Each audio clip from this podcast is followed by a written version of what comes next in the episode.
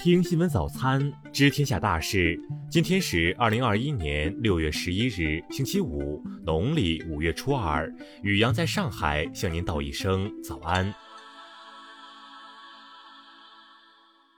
先来关注头条新闻：拜登参加 G 七峰会，通过联盟遏制中国。外交部回应。六月十日，外交部发言人汪文斌主持例行记者会，有记者提问：美国总统拜登正在欧洲参加七国集团峰会，这在一定程度上是为了通过联盟来遏制中国。批评人士声称，自从中国加入世贸组织后，在这二十年里，中国政府利用世贸组织的规则部署高额国家援助，以打造机器人、飞机和电动汽车等行业的主导企业。中方对这一指控还有 G7 联盟的计划有何评论？But. 汪文斌回应表示，鼓吹对抗，这肯定是走在错误的道路上。和平发展、合作共赢，才是当今时代的潮流和各国共同的心愿。拉帮结派、搞集团政治和小圈子的做法不得人心，注定没有出路。我们希望有关国家能够摒弃意识形态的偏见，客观理性地看待中国，为推动国际抗疫合作、促进世界经济复苏、帮助发展中国家加快发展，多做一些实事。这里我也想指出的是，加入世贸组织二十年来，中方始终履约守信，身体力行维护世贸规则，坚定捍卫以世贸组织为核心的多边贸易体系。汪文斌表示，我们希望有关的国家在讨论全球性问题时，能够秉持开放、包容、合作的建设性态度，在维护多边贸易体制和世界经济稳定复苏方面发挥更多的积极作用。再来关注国内新闻，十三届全国人大常委会第二十九次会议昨日下午表决通过印花税法，自二零二二年七月一日起实行。一九八八年八月六日，国务院发布的《中华人民共和国印花税暂行条例》将同时废止。商务部部长王文涛昨日应约与美国商务部长雷蒙多通话，双方就中美商务领域内有关问题和彼此关切坦诚务实地交换了意见，同意推动贸易投资务实合作健康发展，妥善处理分歧。外交部昨日介绍，春苗行动已帮助超过一百一十八万名海外中国公民在一百五十多个国家接种了中外新冠疫苗。此外，还有二十余万在华外籍人士接种新冠疫苗。国家卫健委昨日表示，今年六月以来，全国血液库存平均在十二天以上，高于安全库存标准；血小板库存稳定在二点二天左右，库存是充足的。数据显示，二零二零年至二零二一年四月，我国四级检察院共对四点五万件存在争议、有重大社会影响的案件组织听证会，零距离化解解怨。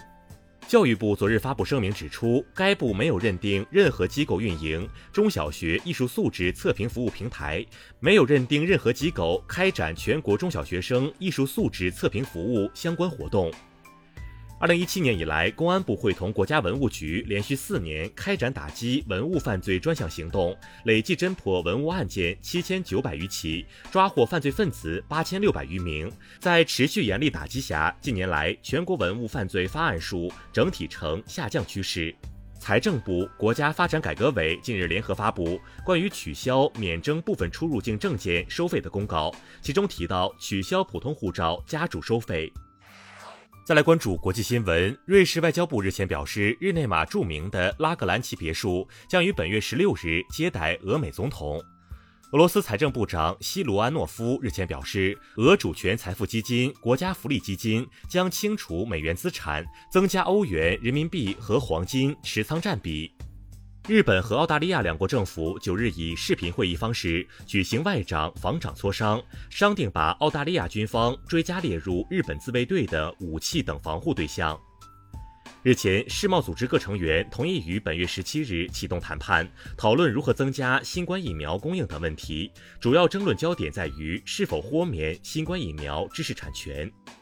国际劳工组织和联合国儿童基金会九日发布报告指出，全球童工人数在过去四年中增加八百四十万，达到一点六亿。由于新冠肺炎疫情大流行的影响，还有九百万儿童面临成为童工的风险。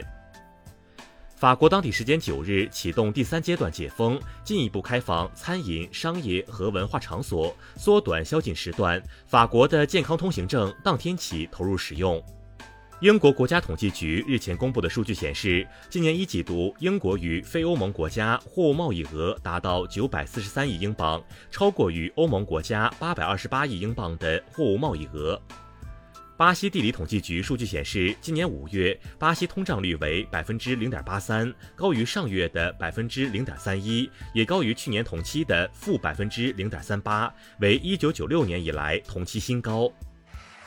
再来关注社会民生新闻。广州白云机场近期严格落实，所有进入航站楼的人员需在航站楼入口处接受健康码绿码和四十八小时核酸检测阴性证明查验。截至九日，该机场劝返不符合离穗规定旅客超五千人次。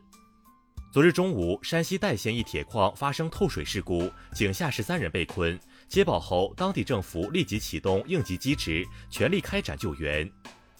近日，广东佛山一男子出于恶作剧心理，将核酸检测结果篡改成阳性，发给朋友吓唬对方。对该男子虚构事实、扰乱公共秩序的行为，警方依法处以行政拘留五日，并罚款五百元。安徽省全椒县警方近日侦破一起以打赏收费为盈利模式的传播淫秽物品牟利案件，抓获搭建色情网站团伙三人，为色情网站发布链接代理一人，现场取证远程服务器十六台，查获发布色情网站链接 QQ 一万余个。端午节临近，西安新城警方别出心裁，将预防电信诈骗标语制作成反诈小贴士，贴在粽子上，让粽子化身反诈粽子，免费发放给居民，以此进行反电信诈骗宣传。再来关注文化体育新闻。延期一年之后，万众期盼的欧洲杯即将到来。根据数据统计，英格兰是欧洲杯上效力本国联赛球员最多的球队，达到了百分之八十八。而作为本届欧洲杯夺冠大热门，法国队在本土联赛效力的球员比率仅为百分之十九。二零二一法网结束男单八进四的争夺，世界第一德约科维奇三比一大比分拿下意大利九号种子贝莱蒂尼，第四十次打进大满贯四强。山西永乐宫近日启动史上规模最大的壁画修复工程，资料显示，永乐宫始建于元定宗二年，距今已有七百多年历史，是中国现存规模最大、保存最为完整的道教宫观。自然杂志九日发表一项人工智能突破性成就，美国科学家团队报告机器学习工具已可以极大的加速计算机芯片设计。这种方法已经被谷歌用来设计下一代人工智能计算机系统。以上就是今天新闻早餐的全部内容。如果您觉得节目不错，请点击再看按钮。咱们明天不见不散。